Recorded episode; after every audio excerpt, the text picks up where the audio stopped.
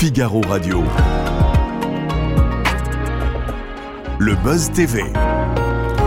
Sarah Lecoeuvre et Nicolas Voller. Bonjour et bienvenue dans le Buzz TV de TV Magazine et du Figaro Live. Notre invité du jour, vous allez le voir tout de suite, c'est un pic. C'est un roc, c'est un cap. Que dis-je, c'est un cap. C'est une péninsule. Et si cette digression empruntée à Cyrano de Bergerac ne suffisait pas, on pourrait euh, éventuellement le qualifier de mythe, voire de légende, mais une légende bien vivante et une mémoire aussi, évidemment, celle du football des 50 dernières années. Journaliste fidèle à Radio France pendant la plus grande partie de sa carrière, il a quitté la grande maison en 2021 pour rejoindre Europe 1 et désormais CNews aux côtés de Pascal Pro. Et depuis deux mois, on ne parle que de foot, bien entendu, parfois pour le meilleur, et puis aussi pour le pire, on a évidemment hâte de débriefer tout ça avec lui. Bonjour Jacques Vendroux. Bonjour à Merci d'être avec nous. Très heureux. Vraiment ravi de vous avoir et s'il y a encore besoin de vous présenter, Jacques, vous êtes journaliste sur Europe 1, chroniqueur sur CNews. Vous avez officié pendant 53 ans, hein, je ne me trompe pas, à Radio France. Vous êtes la mémoire vivante du foot français.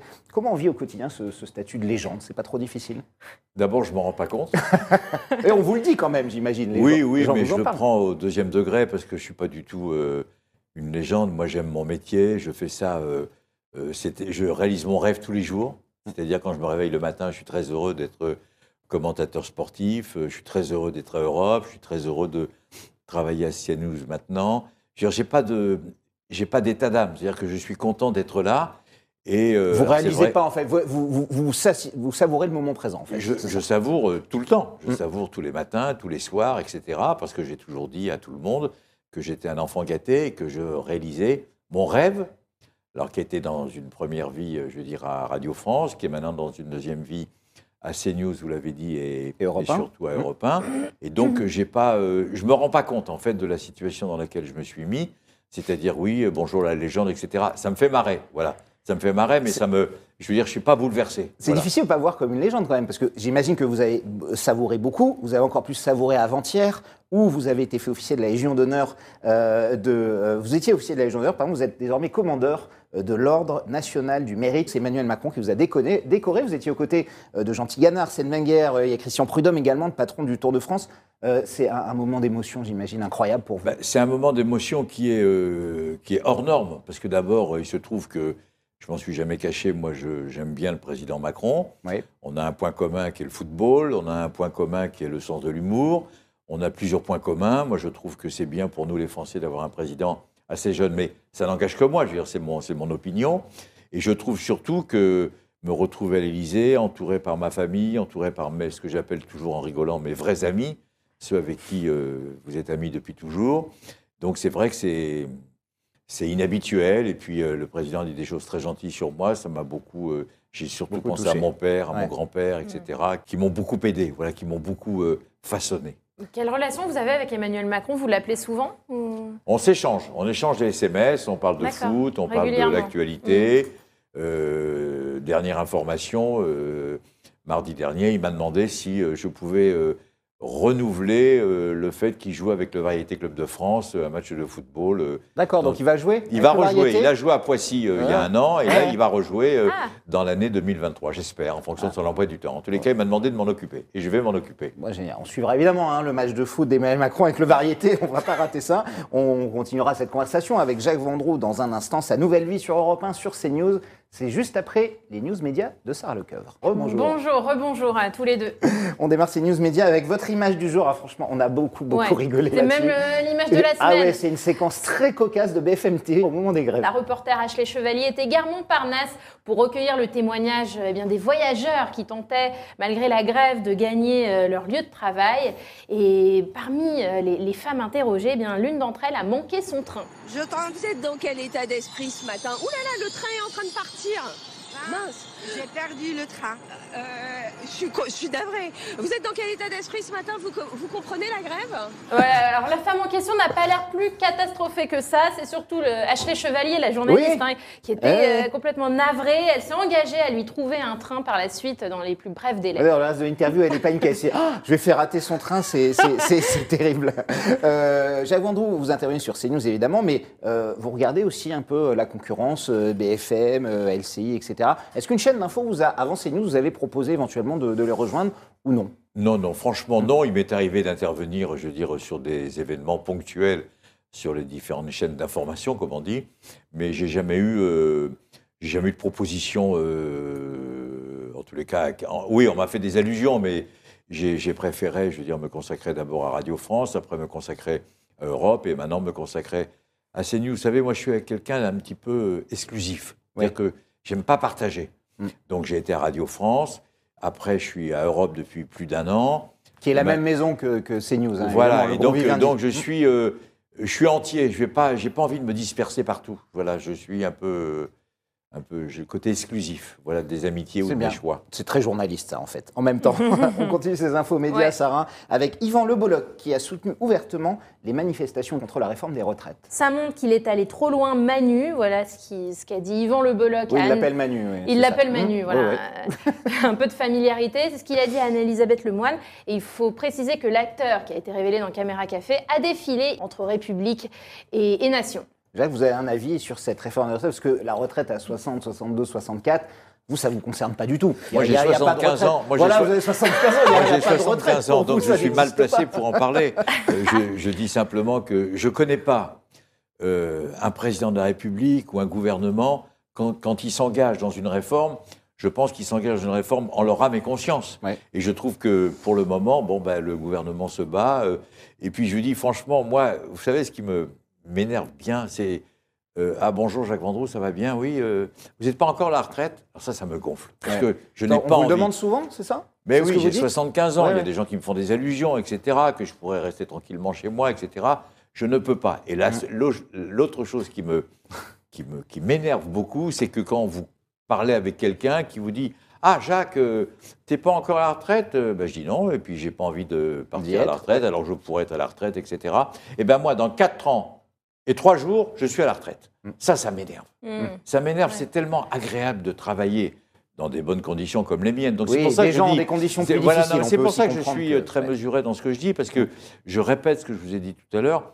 Moi, je suis un enfant gâté. Mm. J'ai rêvé d'être, j'ai rêvé soit d'être Gordon Banks, le gardien des, des champions gardien du monde mythique, de 66, de de- 66, de ouais, l'équipe d'Angleterre. J'ai rêvé de devenir Thierry Roland. Mm. Donc j'ai pu rêver en devenant Gordon Banks dans les buts du Variété Club de France, et j'ai pu commenter à la radio en imitant quelque part Thierry Roland. Donc Qui était votre, je, votre je suis ami. mal placé, je suis mal placé. Je veux dire, je, moi je Vous l'êtes gâté jusqu'au bout, c'est ça en fait. hein. mais je suis très gâté très gâté. Je suis très gâté. Jacques Vendroux, je l'ai dit, hein, vous avez été journaliste sportif depuis pendant 53 ans pardon, à Radio France. Et fin 2020, 21, vous y êtes venu consultant, votre contrat n'a pas été euh, renouvelé. Et effectivement, vous en parliez, au lieu de prendre une retraite que vous auriez pu avoir, bien méritée, évidemment, vous décidez de rejoindre Europe 1. Et ensuite, euh, CNews, évidemment. Est-ce que, euh, ma question, c'est est-ce que c'est trop dur d'arrêter? Est-ce que notamment le sport, le foot, c'est une vraie addiction? On est, accro comme à une, comme à une drogue. Moi, je vais être très honnête avec vous. Euh, je suis resté à Radio France où j'y ai passé des merveilleux moments avec des grands présidents, avec des grands directeurs généraux. Enfin, j'ai pas de, j'ai pas d'état d'âme. J'ai passé des moments merveilleux. Peut-être que les derniers mois auraient pu euh, être un peu plus euh, élégants de la part de Radio France par rapport à moi, parce que je pense très honnêtement que j'ai fait euh, tout ce que je pouvais pour essayer d'être compétitif. quoi qu'ils ont manqué de tact par rapport à, à- voilà, une personne comme vous qui était là depuis, depuis 53 Voilà, ans. moi je pense qu'on été, aurait euh, pu euh, se séparer entre guillemets d'une manière un peu plus, euh, un peu plus consensuelle, mais il y a des personnes. Comment ils, ont, comment ils s'y sont pris avec vous? Ben, j'ai appris un jour par la presse que mon contrat n'était pas renouvelé. C'est pas donc- Sybille Veil qui vous a prévenu Non, ou non, non, non, j'ai été- ou- Ah, Par Prévenu. voie de presse, donc. Comment? Par voie de presse. Par voie de presse. Je l'ai Mm. appris. Mm. Euh, Il y a aussi euh, quelqu'un que je ne nommerai pas parce que c'est pas, pas le, donner d'importance. Non, de- juste les initiales, ça ira. Non, non, non, On mais il se connaît. Non, mais il faut, faut, faut surtout pas que je parle de lui et que je parle d'elle parce qu'ils ils vont encore m'envoyer un avocat en Mm. disant voilà, il faut pas que tu parles de nous comme ça, etc. Je maintiens mes propos, je ne les nomme pas, mais je maintiens mes propos. Et, je, et il se trouve qu'entre-temps, au moment où je m'entendais plus avec eux, j'étais en contact avec euh, Donat Villarrevel et Jean-François Pérez d'Europe 1. Directeur de la rédaction. Et, Voilà, et donc, euh, et donc euh, on parlait, pourquoi tu ne tu viendrais pas et puis, c'est- et puis à un moment, j'ai dit, allez, c'est bon, c'est fini, j'arrête de discuter avec Radio France, je- j'ai fait ce que j'ai pu. Et alors, consultant exclusif, c'est quoi ce rôle exactement Bah, C'est-à-dire avez que toutes les vraiment- informations... Ouais. Non, non, mais non, non, je suis... Alors, attendez, je suis journaliste au sein de la rédaction sportive, j'ai un contrat, etc. Et euh, je m'entends très bien et je suis comme un journaliste sportif. C'est-à-dire que j'apporte ma pierre à l'édifice, on fait des débats. avec euh, Lionel Rousseau, avec Jean-François Pérez, avec qui je travaille, avec euh, Cédric Chasseur qui est ici, qui est venu me, me soutenir entre guillemets. Et donc, si vous voulez, je suis très heureux. C'est ça qu'il faut, c'est ça que je voudrais dire et bien insister parce que on a, on a surtout fait les questions et les réponses parce que les sondages étaient moyens pour Europe.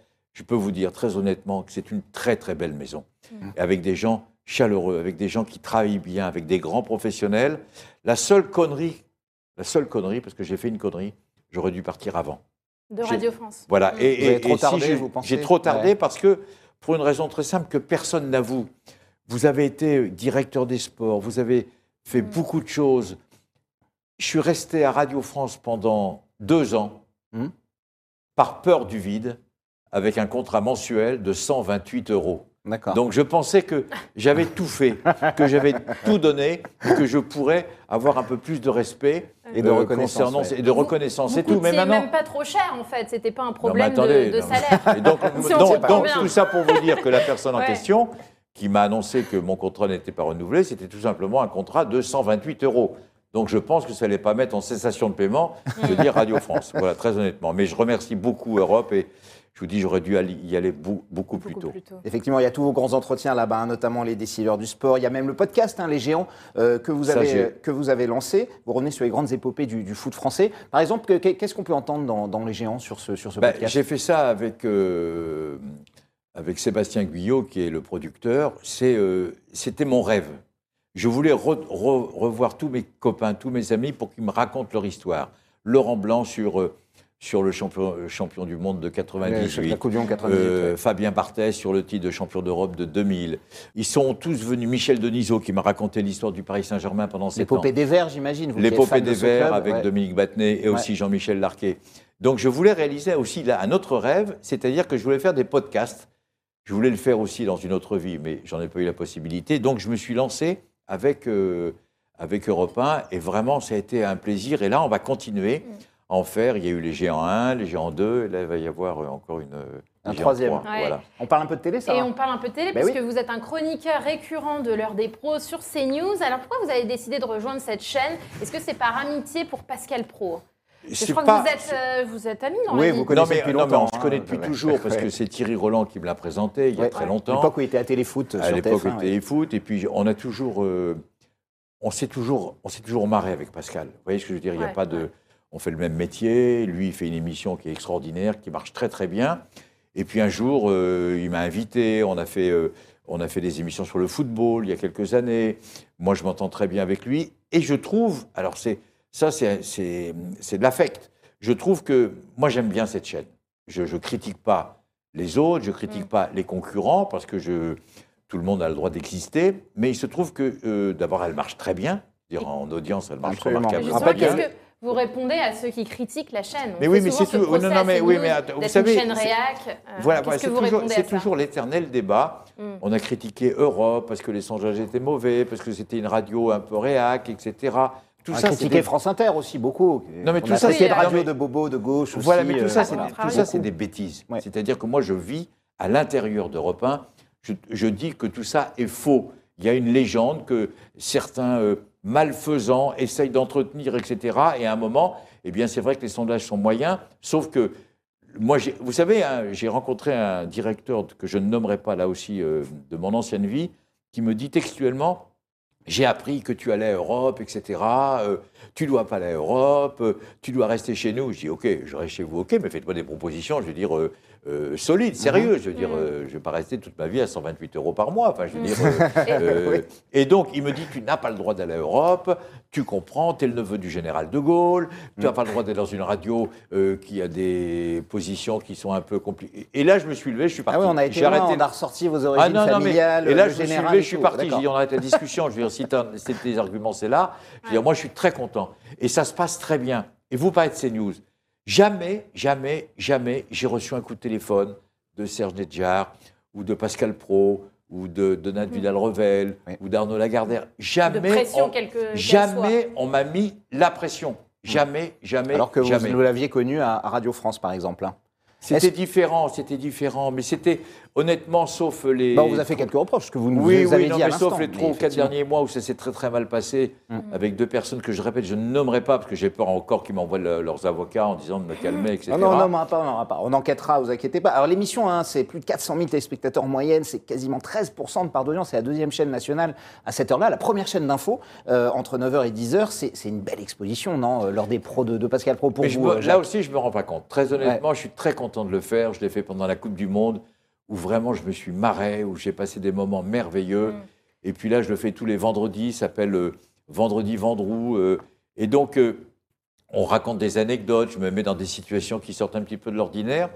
Honnêtement, c'est avant tout du plaisir. Ouais. Et je voudrais simplement dire à tous les jeunes journalistes qui, à un moment, vont nous remplacer définitivement, profitez du moment. On fait le plus beau métier du monde. Est-ce que vous vous rendez compte Bien sûr. qu'on est payé Mm.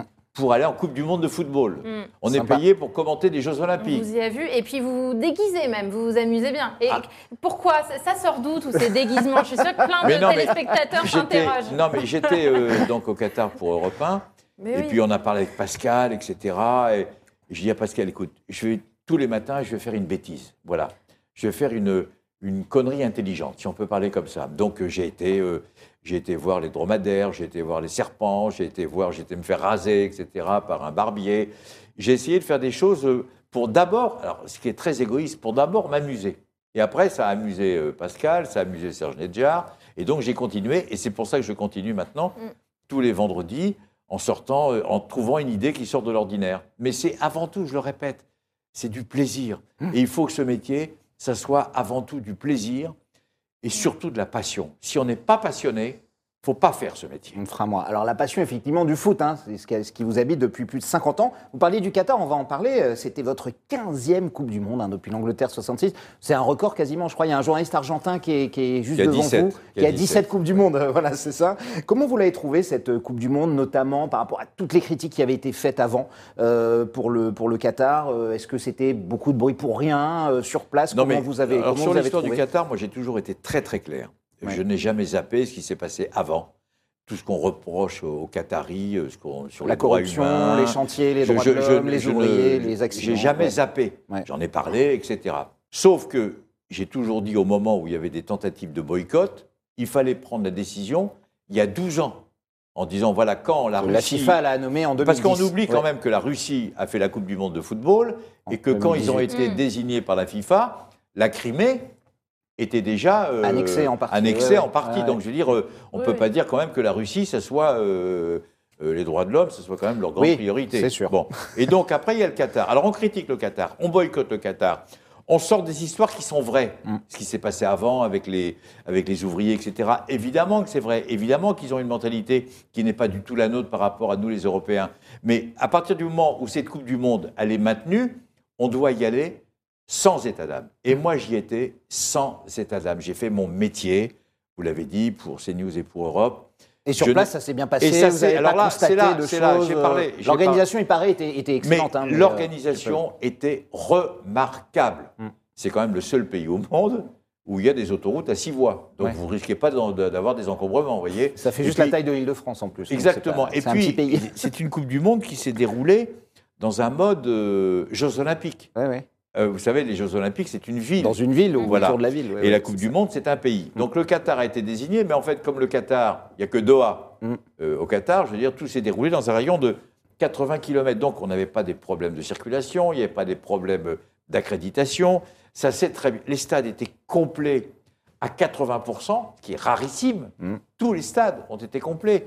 Et donc, en plus, la compétition s'est déroulée d'une manière assez exceptionnelle, avec des surprises et avec cette finale historique entre la France et, l'Argentine. Donc moi, je ne serais, je me permettrai pas Mm. de critiquer Le l'organisation de la Coupe Du. Monde de football parce qu'elle s'est passée remarquablement bien.